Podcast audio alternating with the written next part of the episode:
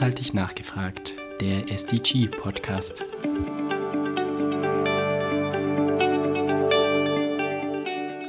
Herzlich willkommen zu einer neuen Folge von Nachhaltig nachgefragt. Heute mit Stefanie Schlunk.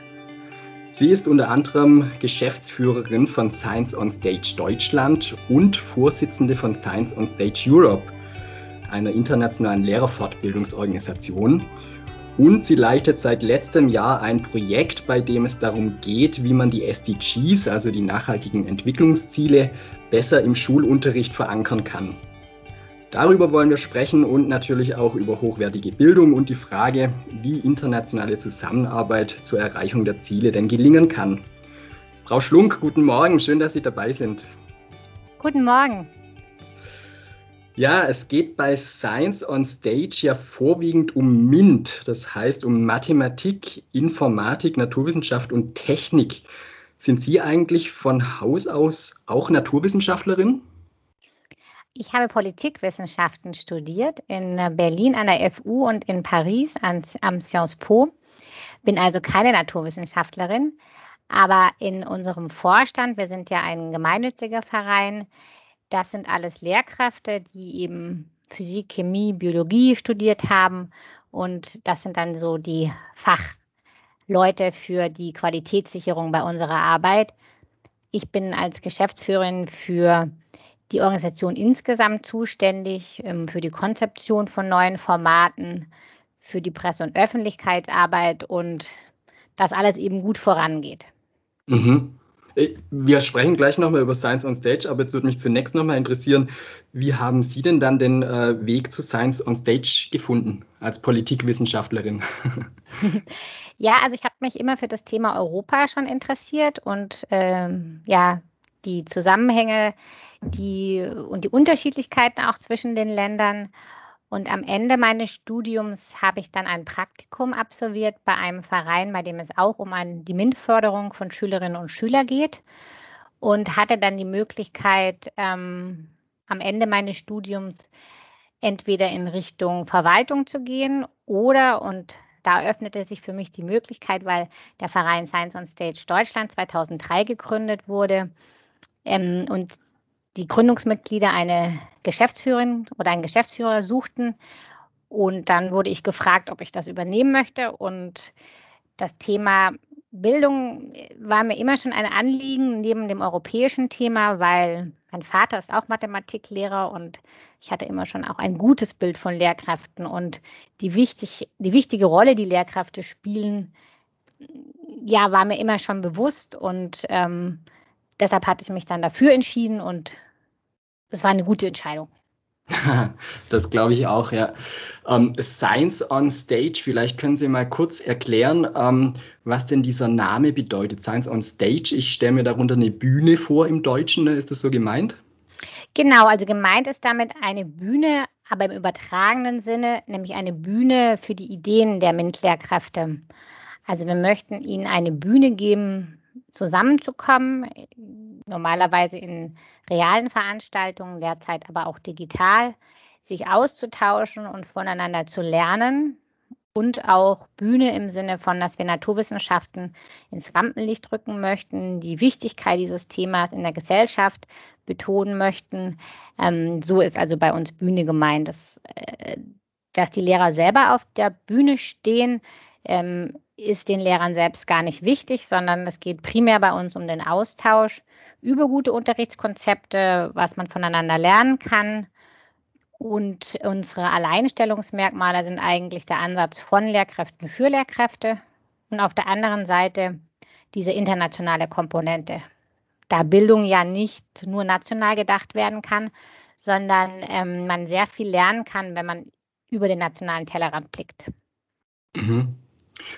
Also organisatorisch kann man sich das so vorstellen, es gibt quasi zwei Vereine, Science on Stage Deutschland, äh, da sind Sie Geschäftsführerin mit Sitz in Berlin und der andere Verein heißt Science, äh, Science on Stage Europe, ne? auch Sitz in Berlin, da sind Sie Vorstand.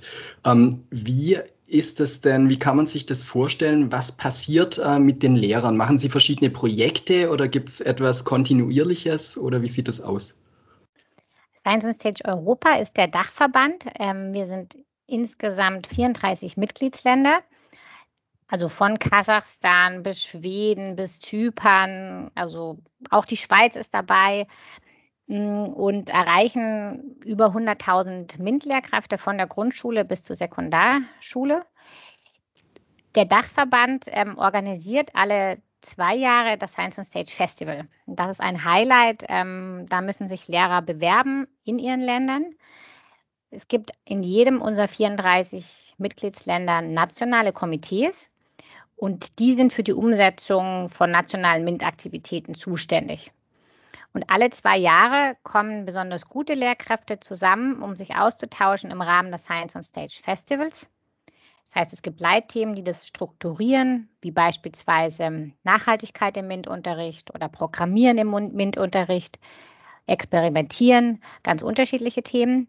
Und die Lehrkräfte bewerben sich in ihren Ländern, sie werden ausgewählt und dann kommen sie beim Festival rund dreieinhalb Tage zusammen und das, das, zentrale Element ist eigentlich die Ausstellung, die Fair. Das heißt, es ist eine ganz lebendige Atmosphäre. Die Lehrer bringen ihre Experimente mit, ihre Konzepte.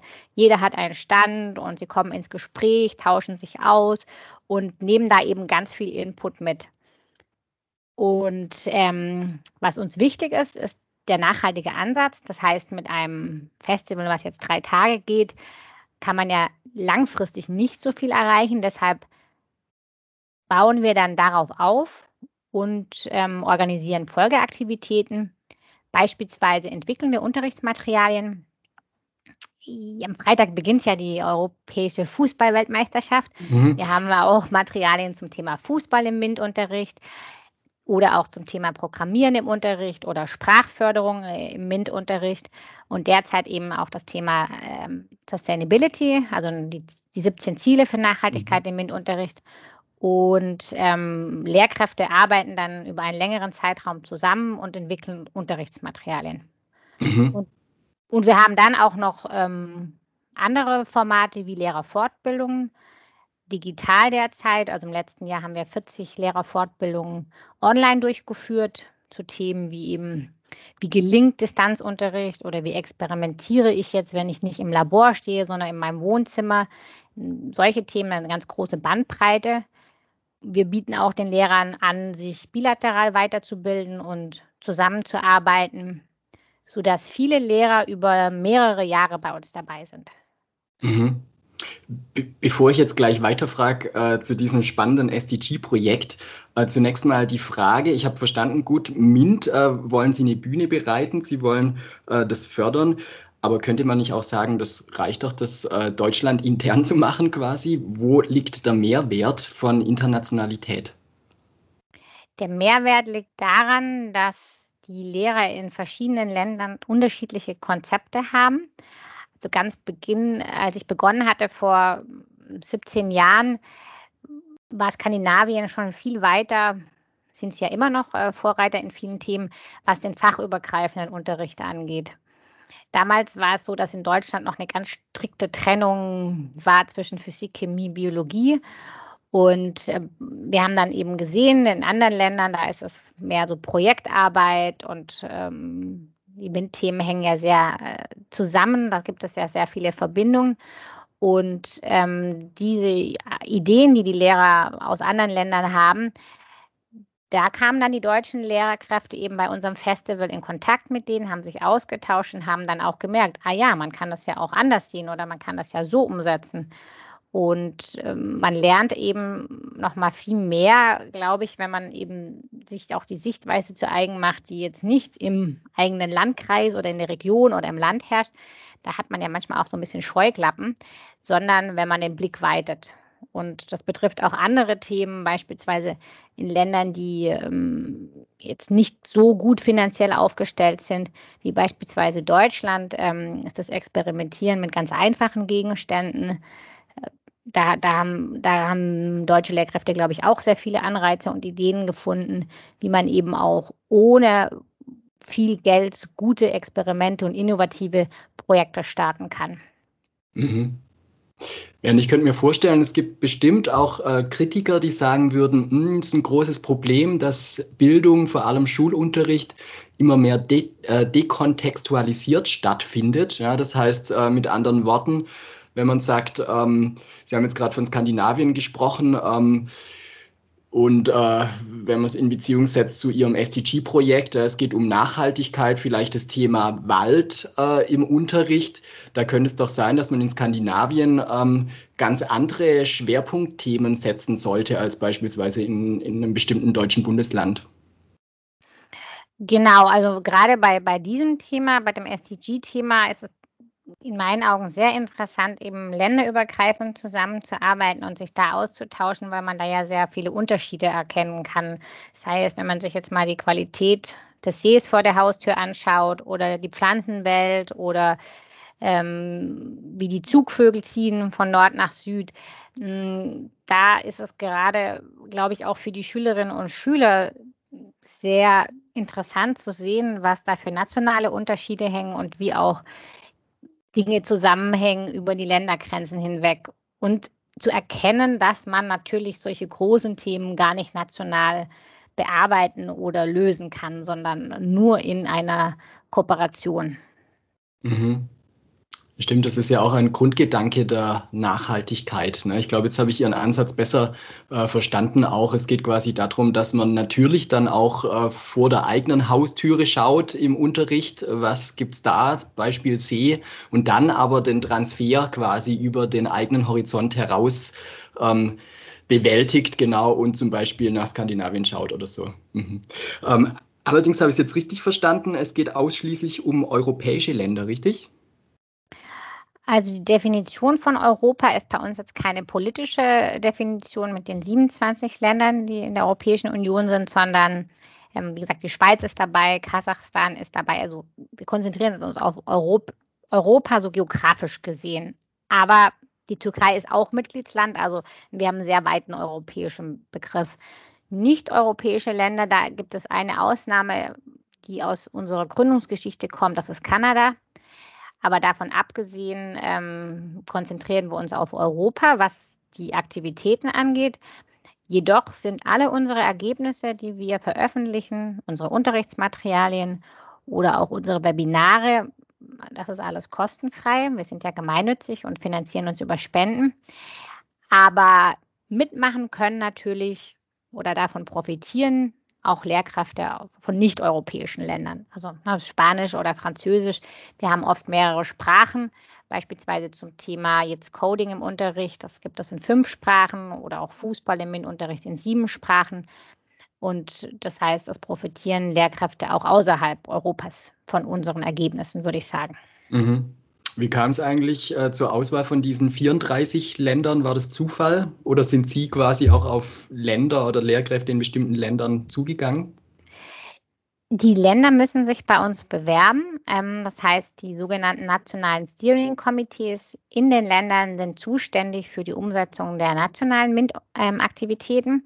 Wir haben natürlich eine Satzung, zu der muss man auch stehen. Da steht also drin, wir fördern ähm, MINT-Bildung in Schule und Gesellschaft.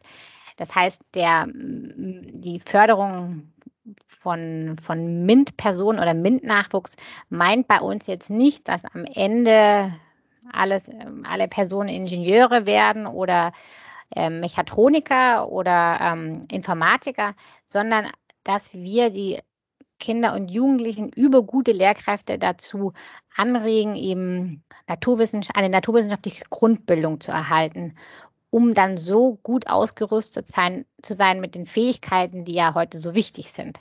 Wenn wir uns umschauen, Digitalisierung oder auch das Wachsen der Städte, äh, der Klimawandel, Beispiel jetzt Pandemie, da wird ja ganz deutlich, dass wir ähm, Personen brauchen, die sich gut in MINT-Fächern auskennen, weil die Kenntnisse sind sehr wichtig, um diese Herausforderung angehen zu können und dann hoffentlich Lösungen zu finden. Mhm. Und äh, zu Ihrer Frage jetzt, also Sie bewerben sich dann ähm, mit, mit einem nationalen Steering-Komitee. Das heißt, Sie haben eine Institution, an der Sie angesiedelt sind, beispielsweise eine Universität, so ist das in Polen oder Tschechien der Fall, oder ein Ministerium, beispielsweise in Zypern. In Deutschland sind wir ein gemeinnütziger Verein. Also unser Hauptförderer ist der Arbeitgeberverband Gesamtmetall mit der Initiative Think Inc. In anderen Ländern ist es ein Science Center und ähm, ein nationales Komitee besteht auf sechs bis acht Personen, die unterschiedliche Fachrichtungen abdecken, unter anderem Lehrkräfte oder auch Personen, die in der Lehrerausbildung tätig sind. Und die müssen dann ein Konzept einreichen, was sie umsetzen werden, dass sie auch das ganze Land erreichen, also die Lehrkräfte im ganzen Land, jetzt nicht nur in der Hauptstadt beispielsweise, sondern auch die ländlichen Regionen. Und dann ist das eine Entscheidung des Vorstands von Science and Stage Europe, ob diese Länder aufgenommen werden. Mhm. Und sie müssen auch nachweisen, dass sie eben auch Aktivitäten umsetzen. Wichtig ist aber zu betonen, dass alle Lehrkräfte, die bei uns mitmachen, ehrenamtlich involviert sind und mit ganz großem Einsatz und Engagement die Sachen vorantreiben und sich einbringen und ganz viele Stunden wirklich ehrenamtlich mitarbeiten. Das heißt, ähm, mhm. das ist also muss ähm, funktioniert in meinen Augen nur mit einer ja einer guten Zusammenarbeit im Sinne, dass wir versuchen organisatorisch sehr viel diesen Ländern abzunehmen, aber für die, wie gesagt, fachliche Umsetzung in den Ländern, da sind dann die nationalen Steering Committees zuständig. Und wir erhalten immer wieder neue Anfragen. Also derzeit sind zwei Länder, die neu mitmachen möchten, die sich bewerben. Ähm, genau, aber mhm. jetzt sind fast alle europäischen Länder dabei. Also wir haben fast alle schon im Boot. Aha. Genau, das ist ja das äh, Schöne auch, dass wir ähm, nicht über eine kommerzielle Initiative äh, sprechen. Sie haben schon gesagt, äh, die Lehrpersonen machen das natürlich auch alles ehrenamtlich und profitieren ganz viele Menschen davon. Äh, nicht nur die Lehrerinnen und Lehrer, die äh, teilnehmen an diesen Projekten, sondern die entwickeln ja dann Unterrichtsmaterialien und die sind frei zugänglich für alle, richtig? Genau. Die sind frei zugänglich. Wir haben auch eine Lizenz gewählt, dieses Share-alike, Common Share-alike, sodass man die Materialien auch weiterentwickeln kann, sie anpassen kann an die eigenen Bedürfnisse und was wir herausgeben, ist eben auf unserer Homepage zum Download kostenfrei. Mhm. Wir hatten früher auch oder haben noch einige Print-Publikationen auch, werden aber jetzt auch wegen dem Gedanken der Nachhaltigkeit mhm. davon Abstand nehmen und nur noch ähm, die Ergebnisse online veröffentlichen. Und ja, wir sind unabhängig, das ist uns auch sehr wichtig. Also wir finanzieren uns über Spenden ähm, sind auch immer auf der Suche nach weiteren Unternehmen, die uns unterstützen. Wir werden von Stiftungen finanziert, Unternehmen ähm, und das ermöglicht uns auch ein unabhängiges Arbeiten, was ich finde, was eben sehr wichtig ist und mhm. weshalb wir auch relativ in relativ kurzer Zeit ähm, viele Dinge umsetzen können. Mhm. Gut, also es lohnt sich äh, bestimmt mal auch Ihre Internetseite äh, zu besuchen. Äh, da gibt es viele spannende Informationen. Jetzt würde mich aber mal äh, interessieren, was sind denn für Sie persönlich Kriterien von hochwertiger Bildung? Das ist immer die Formulierung im SDG 4, hochwertige Bildung. Ähm, was verstehen Sie darunter? Also allgemein geht es ja darum, dass allen Kindern der Zugang zur Bildung ermöglicht wird, unabhängig jetzt von ihrem Wohnort oder ihres sozialen Hintergrundes dass es wichtig ist, eben allen Kindern Zugang zur Bildung zu ermöglichen. Für mich persönlich in Bezug auch auf die SDGs und das Thema Bildung für nachhaltige Entwicklung finde ich es wichtig, dass Kindern schon möglichst früh der Wert der Natur vermittelt wird und sie überhaupt die Möglichkeit haben, Natur wahrzunehmen. Also ich finde, man sollte mit Kindern in den Wald gehen oder wenn man in der Stadt wohnt, eben in den Park. Aber dass man da sorgsam umgehen muss und dass Kinder erkennen, dass man selber einen Einfluss hat mit dem eigenen Verhalten. Ich denke, diese Wertevermittlung muss sehr früh beginnen. Da mhm. spielt das Elternhaus eine wichtige Rolle, da spielen Bezugspersonen eine richtig, wichtige Rolle und natürlich die Lehrkräfte. Vorbild sein ist in meinen Augen sehr wichtig, weil diese Einstellung, die verankern sich sehr früh. Da gibt es auch Studien dazu. Ähm, ich denke schon im Kindergartenalter. Wenn man nicht als Kind beigebracht bekommt, irgendwie schmeiß den Müll bitte nicht auf die Straße oder reiß nicht alle Äste, knickt die Bäume nicht um die Äste, ähm, dann wird es sehr schwierig, ähm, so ein Verhalten, was die Natur schützt und überhaupt als Wert erkennt, das später zu vermitteln. Das muss ganz früh beginnen und ja, das erscheint mir sehr wichtig und ich denke, das ist dann eben auch der Punkt für Lehrkräfte und warum es so wichtig ist, dieses SDG-Thema in allen Unterrichtsfächern auch zu verankern. Mhm. Und glauben Sie, dass der MINT-Bereich da eine noch, wichtigere, äh, noch wichtigere Rolle spielt als andere Fächer? Ich denke, alle Fächer spielen da eine wichtige Rolle. Also diese Nachhaltigkeitsbildung ist sehr interdisziplinär und müsste in allen Fächern in meinen Augen integriert werden. Aber die MINT-Fächer spielen deshalb eine besondere Bedeutung, da MINT-Kenntnisse, wie ich vorher schon sagte, eben sehr wichtig sind, um die ganzen Herausforderungen zu lösen, ähm, die jetzt hier anstehen. Also sei es jetzt die Digitalisierung oder die Versorgung im ländlichen Raum, ja, Wachsen von Großstädten, der Klimawandel. Ähm, da sieht man eben nochmal, dass, dass gute MINT-Kompetenzen wichtig sind. Und ähm, ich denke, dass MINT-Unterricht eben auch Kompetenzen fördert, unabhängig von der Vermittlung von Wissen über diese SDGs und beziehungsweise eben die genannten Herausforderungen sind es ja auch Kompetenzen wie logisches Denken, Problemlösungsfähigkeit, dass man im Team arbeiten kann, Analysefähigkeit, ja, dass man auch fähig ist für einen Perspektivwechsel. Wie geht es denn jetzt Personen in anderen Ländern beispielsweise? Das sind ja auch Kompetenzen, die sehr wichtig sind, finde ich, um die Zukunft gestalten zu können. Und mhm. MINT-Fächer, ähm, denke ich, bieten da eine sehr gute Gelegenheit, diese Kompetenzen zu schulen. Mhm. Wobei das, was Sie jetzt äh, beschrieben haben im letzten Teil mit Perspektivwechsel und so weiter, das ist ja eigentlich nichts äh, MINT-spezifisches. Ne? Ich sehe immer so ein bisschen die Gefahr, dass dann beispielsweise die Sportlehrerin oder der Englischlehrer sagt, ja gut, äh, Bildung für nachhaltige Entwicklung schon gehört, aber das ist doch eher was für die Naturwissenschaftler oder eher was für die Geografen oder so. Ja, das mag sein, aber da denke ich, kann man gute Projekte entwickeln, die fachübergreifend angelegt sind, ähm, sodass eben auch der Englisch- oder Geschichtslehrer oder Kunstlehrer ähm, dann sieht, das bietet ja auch für mich Möglichkeiten, das Thema einzubauen. Ich finde, das müsste jeder Lehrer als Aufgabe für sich annehmen und Wege finden, wie man das Thema integrieren kann. Das, denke ich, ist ein wichtiger Schlüssel, damit das eben durchgängig dann irgendwann bei allen ankommt. Mhm. Gehen wir mal noch äh, einen, eine Ebene höher, quasi einen Schritt äh, zurück und gucken uns mal überhaupt die ähm, Debatte um Nachhaltigkeit an, also nicht ausschließlich Bildung.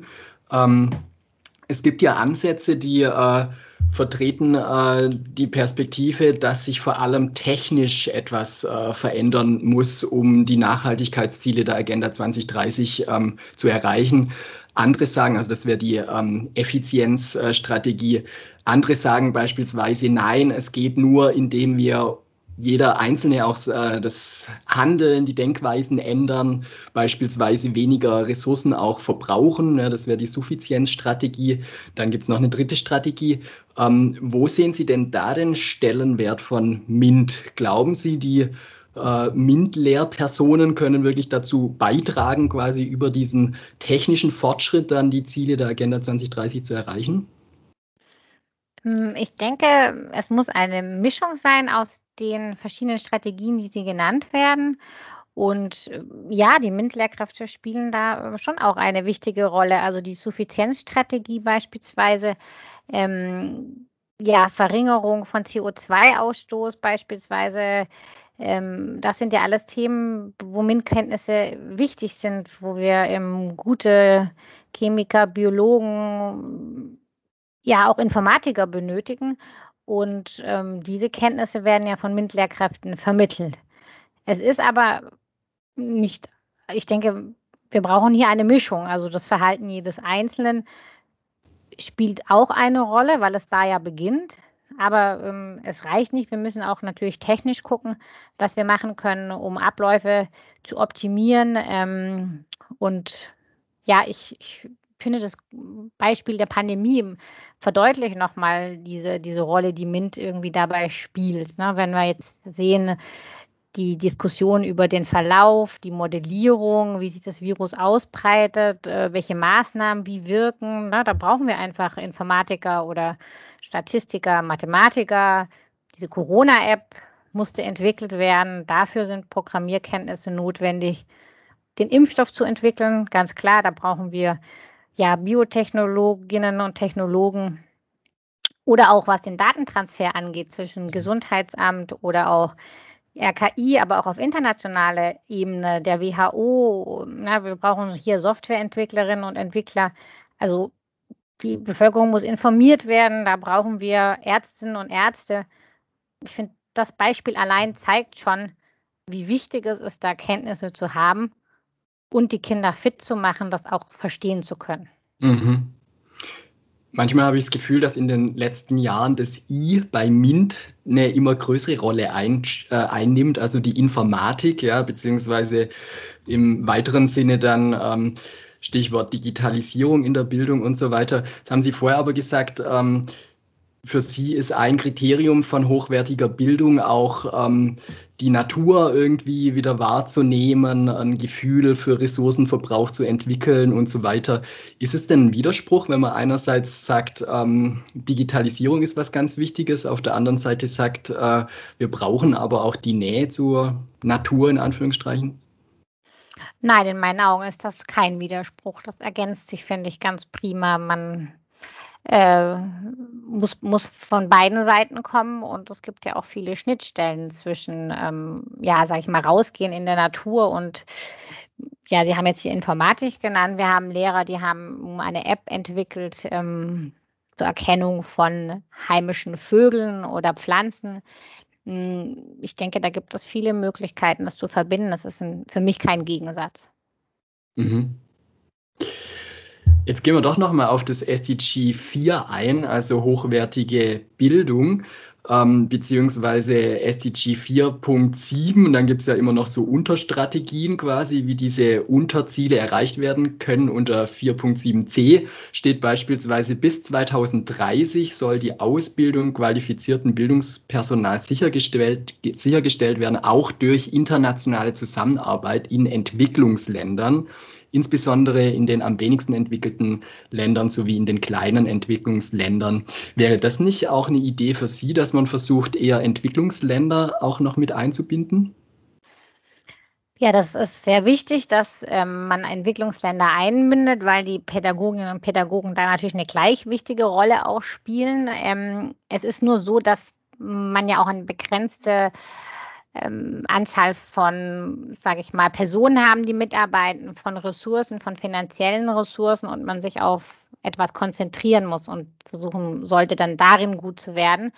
Und wir haben uns eben gesagt, wir beginnen jetzt in Europa, was ja auch schon ein großes Feld ist, mm, und konzentrieren uns erstmal mit, auf die Arbeit mit Pädagoginnen und Pädagogen in, in den europäischen Ländern. Das heißt jetzt nicht, dass wir Entwicklungsländer ausschließen, aber ähm, es würde das Ganze, sage ich mal, von der Organisation her noch größer machen und äh, da bräuchten wir ganz andere Mittel, um das irgendwie bewerkstelligen zu können. Es gab mal Gedanken so in Richtung, wie es gibt Science on Stage Europa und eben auch in anderen Ländern, ne? Science on Stage Afrika. Wir hatten auch aus afrikanischen Ländern Anfragen für Mitgliedschaft, aber wir haben gemerkt, dass wir das mit den Ressourcen, die uns zur Verfügung stehen, nicht leisten können. Aber es gibt ja auch andere Stiftungen, die sich schon auf den Bereich Entwicklungsländer konzentrieren, sodass wir eben gesagt haben, dieses Feld, da überlassen wir jetzt äh, erstmal die Expertise anderen. Mhm, mh. Aber zu den von Ihnen genannten äh, Punkt nochmal der internationalen Zusammenarbeit, eben auch innerhalb den Ländern Europas oder auch der Qualifizierung von Bildungspersonal in diesen Ländern, ich denke, dass da eben die Zusammenarbeit äh, sehr wichtig ist und das zeigen auch Initiativen einerseits von der UNESCO, die hat ja die so eine Roadmap verabschiedet, auch ähm, von der Europäischen Kommission. Mm, die sind ja auch an dem Thema dran mit der Coalition for Climate Action. Und bei beiden ist eine ganz wichtige Säule die Befähigung von Pädagoginnen und Pädagogen, diese Themen zu integrieren und auch zusammenzuarbeiten. Und ich denke auch, das unterstreicht nochmal diese, diese, diese, diesen wichtigen Gedanken der internationalen Zusammenarbeit im Bereich SDG oder eben auch BNE, also Bildung für Nachhaltigkeit, nachhaltige Entwicklung. Mhm. Ich habe häufig das äh, Gefühl, dass Bildung, insbesondere Schulbildung, ähm, sehr national gedacht wird. Irgendwie in Deutschland ist es ja noch mal ein bisschen komplizierter mit den verschiedenen Bundesländern, wo teilweise in einem Bundesland äh, ganz andere Zielsetzungen vorliegen als im anderen Bundesland. Wissen Sie, warum das so ist, äh, dass zumindest in Deutschland oder in vielen Bundesländern in Deutschland ist mein Eindruck äh, sehr äh, landesintern gedacht wird und ist das in anderen Ländern auch so? Mein Eindruck ist auch, dass in Deutschland ähm, aufgrund des Föderalismus und des Kooper Kooperationsverbots ja im Bildungsbereich so eine sehr regionale Denkweise vorherrscht. Also man schaut erstmal im eigenen Bundesland ähm, und hat schon Schwierigkeiten, vielleicht mal zu den Nachbarinnen oder Nachbarn zu schauen. Das liegt, glaube ich, an der Struktur natürlich dieser 16 Bundesländern und der Zuständigkeiten. Mm, wir sehen es auch bei unserem nationalen Festival. Das nächste findet vom 8. bis 10. Oktober in Karlsruhe statt. Also herzliche Einladung an alle, die auch als Gast teilnehmen möchten. Das ist an dem Samstag möglich. Und ähm, da nehmen Lehrkräfte aus ganz Deutschland teil. Mm, und wenn wir jetzt, sage ich mal, auch von der Seite der, der Förderer schauen, wie, wie gelingt es uns, Gelder dafür einzuwerben. Und man fragt Unternehmen, die in einer Region sind und sagt dann, ja, es nehmen aber Lehrer aus ganz Deutschland teil. Da habe ich schon oft zu hören bekommen, ja, nee, also dann Lehrer aus anderen Bundesländern eher nicht. Also so ein Abgrenzungsgedanke, ähm, ja, den spürt man häufig in Deutschland noch. Ich hoffe, das ändert sich. Bei Science on Stage gibt es diesen nicht, sondern da sind alle froh, eben sich austauschen zu können, eben mal nicht nur mit den Kollegen im eigenen Bundesland. In anderen europäischen Ländern sieht man auch, dass es etwas an der Struktur des Landes ähm, abhängt, also ein zentral organisiertes Land wie Frankreich ähm, da trifft das jetzt nicht so zu, sondern da ist es mehr eine, Einheit, eine einheitliche Lage. Das hat schon sehr viel auch mit den politischen Begebenheiten zu tun und wie Bildung ähm, organisiert ist und wo die Zuständigkeiten liegen.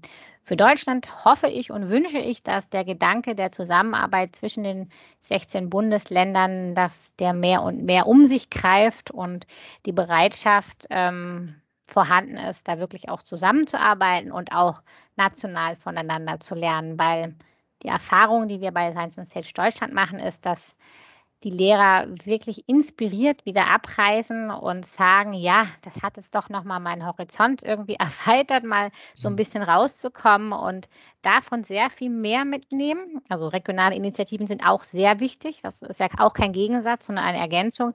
Aber dass man da nochmal schaut, äh, was funktioniert in anderen Bundesländern, wie sind da die Erfahrungen, was kann man da mitnehmen und davon lernen. Ich finde, das ist schon sehr wichtig, gerade im, im, in dem Bereich Bildung und auch in dem Bereich der SDGs.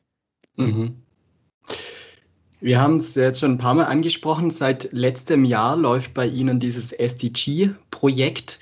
Ähm, wenn ich es recht weiß, sind 20 Lehrer aus verschiedenen Ländern beteiligt. Wie kann man sich das denn vorstellen? Also übergeordnetes Ziel, wenn ich das richtig interpretiere, ist es, die SDGs äh, stärker in, im Schulunterricht äh, zu verankern. Ist es denn so, dass ähm, sich die Lehrer ganz frei irgendwie eines der 17 SDGs auswählen können und äh, dann Unterrichtsmaterialien entwickeln oder wie läuft das alles ab? Die Lehrkräfte mussten sich bei uns bewerben, um mitmachen zu können. Also und hat, mussten Ideen einreichen, auch welche SDGs sie abdecken möchten. Es war uns wichtig, dass wir auch möglichst viele der SDGs abdecken. Mm, und in der Tat haben wir dann rund 20 Lehrer ausgewählt aus 14 Ländern, die jetzt über zwei Jahre zusammenarbeiten Mm, das heißt, ursprünglich war ein persönliches Treffen geplant, was wir dann in das Netz verlagert haben. Also es war ein virtuelles Auftakttreffen letztes Jahr im Oktober. Und da haben dann die Lehrkräfte ihre Ideen vorgestellt. Wir haben aber dann gesagt, die müssen wir jetzt erstmal wieder so ein bisschen ähm, hinter uns lassen, diese Ideen, weil es jetzt darum geht, mit eurer Expertise zu gucken, was können wir gemeinsam machen. Und die Teams ähm, sollten auch, die Lehrer haben sich dann in Teams zusammengeschlossen, je drei bis vier Personen, die aus unterschiedlichen Ländern kommen und konnten dann relativ frei wählen, zu welchen Themen sie arbeiten.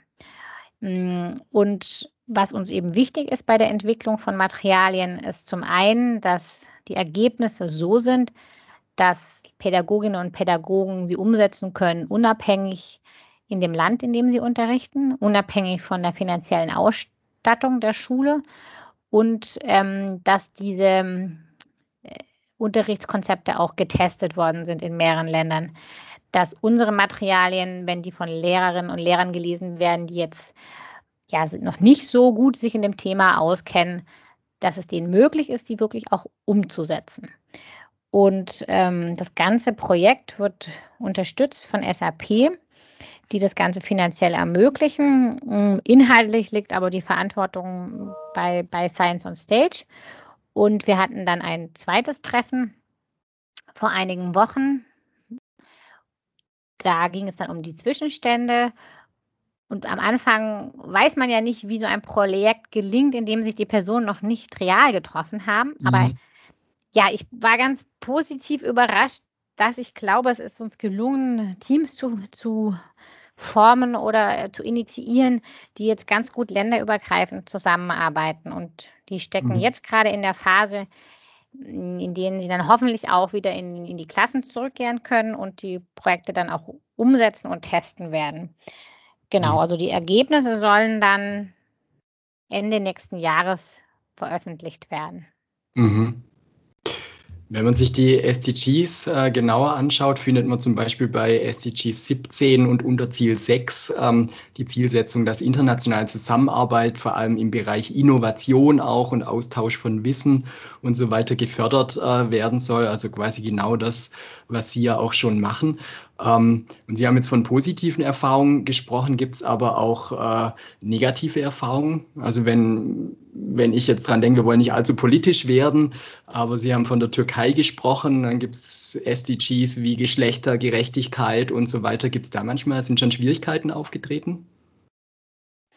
Bisher zum Glück noch nicht. Nein, ähm, ich denke, es liegt auch daran, dass wir eben jetzt keine politische Organisation sind und die Lehrer, die zu uns kommen, wissen ja auch, was sie erwartet, dass es bei uns um den Austausch geht und keine individuellen oder politischen Meinungen und sie möchten ja alle dabei sein. Also man, man hat das Gefühl, hier treffen sich sehr motivierende Lehrer, die dann auch froh sind, auf Gleichgesinnte zu treffen, die auch engagiert sind. Und die Lehrer sind ja häufig Einzelkämpfer im Kollegium, die so ein bisschen mehr machen. Und ja, und was wir zurückgespiegelt bekommen, ist, dass sie das sehr wohltuend, als sehr wohltuend empfinden, dass sie bei Science on Stage auf Kolleginnen und Kollegen treffen, die ähnlich ticken und solche Dinge wie ja, Unstimmigkeiten jetzt, was Sie angesprochen haben, hier mit der Türkei, kamen bei uns bisher zum Glück noch nicht auf. Also es ist natürlich manchmal, sag ich mal, organisatorisch schwierig, wenn man jetzt sagt, ähm, man möchte sich persönlich treffen und jetzt in der Pandemie ging das nicht. Und mhm. der persönliche Aspekt spielt bei uns eine wichtige Rolle, weil man ja irgendwie sich auch sehen muss und die Chemie zwischen Personen stimmen muss, um gemeinsam dann ehrenamtlich arbeiten zu können. Aber auch diese Herausforderung konnte bisher jetzt gut gemeistert werden in meinen Augen. Insofern kann ich da jetzt nicht sagen, dass mhm. die, die verschiedenen, die Ländergrenzen oder so uns irgendwie gebremst haben, so eher im Gegenteil. Mhm. Aber wo liegen denn Ihrer Meinung nach die Grenzen von so einer Form der internationalen Zusammenarbeit im Bereich der Lehrerbildung? Also nach dem, was Sie jetzt äh, in den letzten Minuten beschrieben haben, könnte man ja meinen, ähm, dass es am allerbesten wäre, jegliche Lehrerfortbildungen irgendwie zu internationalisieren. Ähm, also es ist natürlich so, dass das, was entwickelt wird, immer noch mal individuell oder national angepasst, adaptiert werden muss, weil natürlich sind die Vorgaben von den Ministerien, was das Curriculum angeht, in den Ländern unterschiedlich. Das heißt, man kann jetzt nicht sagen, man kann eins zu eins alles übernehmen. Aber was man sehen kann, ist, dass in jedem Curriculum es Spielräume gibt, die Lehrerinnen und Lehrer ja nutzen können und die, ja, die auch eine gewisse Freiheit dann bieten. Das mag auf den ersten Blick oft nicht so aussehen, aber ich habe immer das Gefühl, wo ein Wille ist, ist dann auch ein Weg. Und Lehrkräfte finden dann die Möglichkeiten, diese Ideen auch zu integrieren ne, in ihren Lehrplan. Hm, ich denke, dass nationale Lehrerfortbildungen auch ihre Wichtigkeit haben. Also wir haben beispielsweise auch regionale Stammtische. Also wir machen jetzt nicht nur oder alles international, sondern es hat ja auch die Berechtigung, sich auszutauschen darüber, wie sieht die Situation in meinem Bundesland aus. Haben wir da jetzt ein neues Fach eingeführt, also in einem Bundesland vor ein paar Jahren Navi eingeführt wurde, NWT. Da gab es da eben einen großen Bedarf. Das heißt, wir haben schon auch Formate, die es Lehrkräften ermöglichen, sich regional auszutauschen und regionalen Stammtische, die nach Bundesländern organisiert sind. Hm, das hat schon seine Berechtigung auch. Ähm, aber das Internationale ist dann eben nochmal, so sage ich mal, ein bisschen der, der Öffner in andere ja, in, in nochmal, es weitet einfach nochmal den Blick. Mhm. Aber jetzt ausschließlich internationale Fortbildungen sind ja auch schwierig umzusetzen, ne? weil wenn wir wieder an die Präsenzfortbildung denken, die ja sehr wichtig auch sind, um Dinge mhm. einfach ausprobieren zu können, mhm. das ist ja organisatorisch schon schwierig, ähm, jetzt immer in es wäre ja auch von der Nachhaltigkeit sehr mhm. schlecht, irgendwo hinzureisen. Mhm. Und in diesen Fällen sind regionale Fortbildungen sehr wichtig, weil ja die Wege dann kurz sind und weil man mhm. da nochmal auf regionale, ja, spezielle Dinge eingehen kann. Mhm. Also Sie halten an den Präsenzformaten auch fest, obwohl Sie ja jetzt positive Erfahrungen beschrieben haben, auch mit dem digitalen Format? Ja, wir werden die digitalen Formate beibehalten, auch im Herbst, weil wir so viel mehr Lehrkräfte erreichen können. Aber die Präsenzveranstaltungen sind wichtig, ähm, um ja diese persönliche Verbindung zu, zu halten oder irgendwie erstmal anzustoßen. Wenn man sich einmal in echt gesehen hat, das kennt ja jeder, dann ja, dann weiß man viel besser noch, wie virtuell wer der andere ist mhm. und das erleichtert die Zusammenarbeit. Mhm. Ähm, in Bezug auf die Lehrerfortbildung ermöglichen Präsenzveranstaltungen noch bieten sie mehr Möglichkeiten, Dinge tatsächlich auszuprobieren, weil dieses praktische Testen ist, denke ich, wichtig, um Vorbehalte vielleicht auch abzubauen. Und wenn man jetzt mal ein Experiment selber ausprobiert hat und man hatte die Möglichkeit, den Referenten, die Referentin zu fragen, bei mir funktioniert das hier so nicht, was muss ich dann machen? Man hat das dann gezeigt bekommen, dass dann die Umsetzung anschließend in den eigenen Unterricht besser funktioniert. Mhm. Deshalb werden wir schon auch an regionalen Fortbildungen festhalten, auch an mhm. regionalen Tagungen. Das persönliche Gespräch ist dann doch durch nichts zu ersetzen, ja. Mhm. Ihre Angebote ähm, richten sich aber ausschließlich an praktizierende Lehrpersonen, richtig? Weil im Prinzip äh, nach den positiven Erfahrungen, die Sie geschildert haben, könnte man ja auch sagen, ähm, wie wäre es denn da vielleicht noch Lehramtsanwärterinnen und Anwärter äh, mit reinzunehmen, ja, oder Leute, die sich im Referendariat befinden und so weiter, die könnten doch umso mehr von so einer internationalen Zusammenarbeit profitieren. Ja, und die sind auch bei uns sehr willkommen. Also angehende Lehrkräfte, Referendarinnen, Referendare, auch Studierende für das Lehramt, die können selbstverständlich bei uns auch mitmachen, weil die haben ja gerade noch mal einen höheren Bedarf am Anfang, wenn man noch nicht so Routine hat im Unterrichten. Ist ja wichtig, gute Beispiele gezeigt zu bekommen oder auch die Möglichkeit zu haben, Frage stellen zu können. Wir haben auch wenn ich an das letzte Festival zurückdenke, einen relativ hohen Anteil an Lehrkräften, die noch nicht so eine so lange Erfahrung im Unterricht haben, also die angehende Lehrkräfte sind. Und die sind bei uns äh, willkommen. Wir haben auch, sprechen gezielt auch Seminare an und freuen uns, ja, wenn angehende Lehrer mit dabei sind. Und wir werden auch ähm, eine Kategorie für angehende Lehrkräfte beim nächsten Festival haben, bei denen dann ein, etwas andere, andere Kriterien angelegt werden für die Auswahl für das nationale Festival, um die Teilnahme von angehenden Lehrkräften zu fördern. Mhm. Dieses SDG-Projekt, das läuft, wenn ich es richtig weiß, noch bis Ende des Jahres. Ne? Wie geht es denn äh, weiter? Wird es weitere Projekte äh, im Bereich Bildung für nachhaltige Entwicklung geben oder ist mit SDGs jetzt erstmal Schluss bei Science on Stage? Äh, nein, nein, nein, da ist dann, das soll kein Schluss sein. Also wir wollen nach diesem Projekt äh, auf jeden Fall weiter daran arbeiten.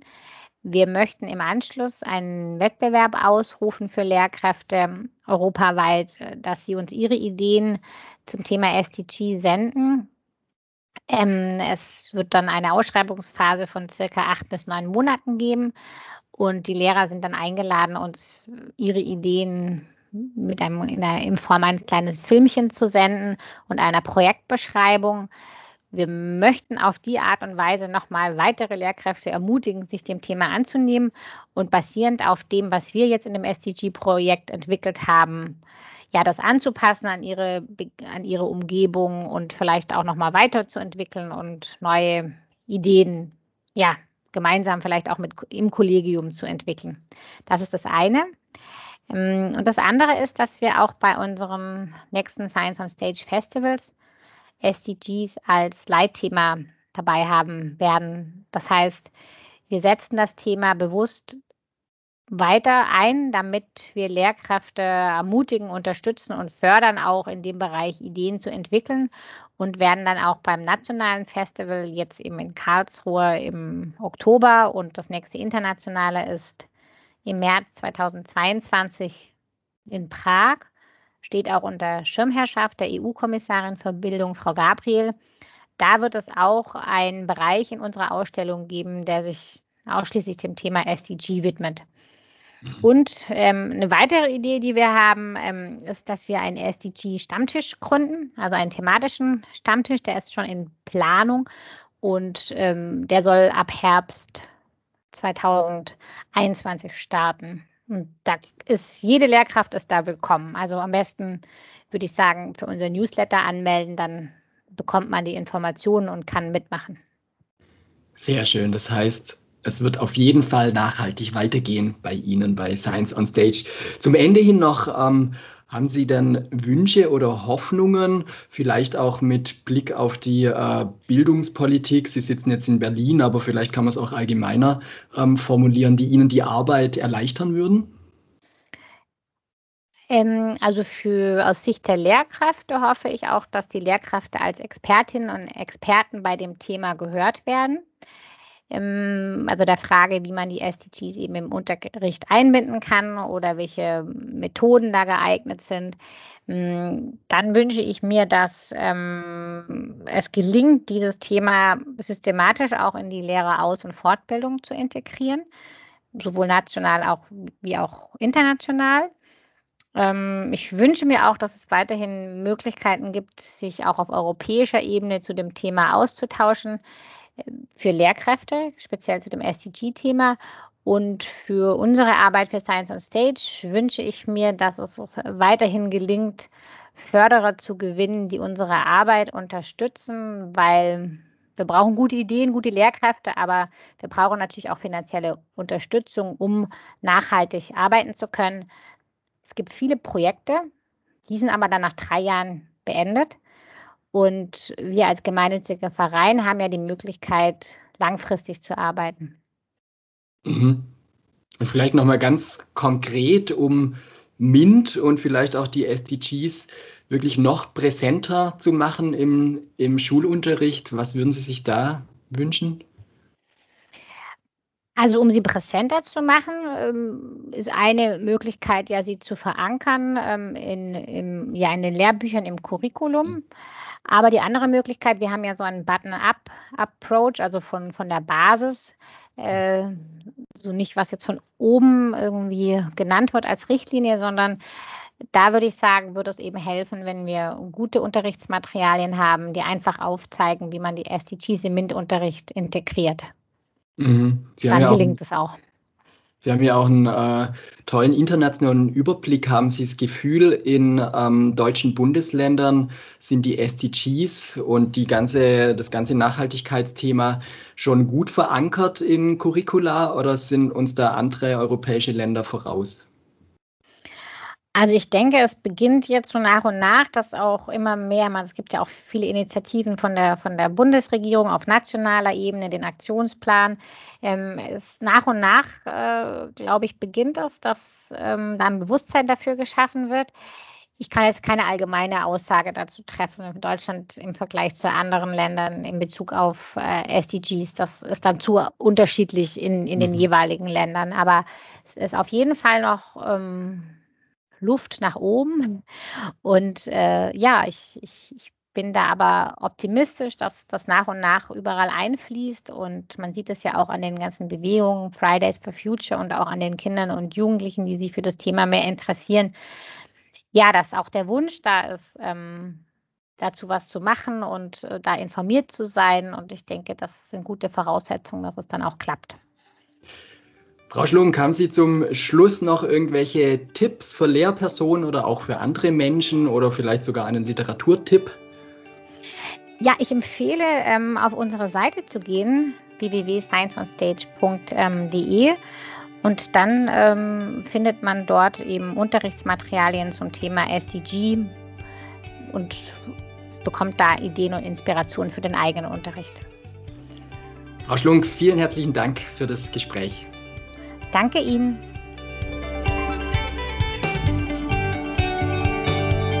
Das war Stefanie Schlunk, Geschäftsführerin von Science on Stage Deutschland und Vorsitzende von Science on Stage Europe, zur Frage, wie man die SDGs besser im Schulunterricht und vor allem in der Lehrerbildung etablieren kann. Wir freuen uns wie immer über Kommentare und Anregungen zu dieser Folge.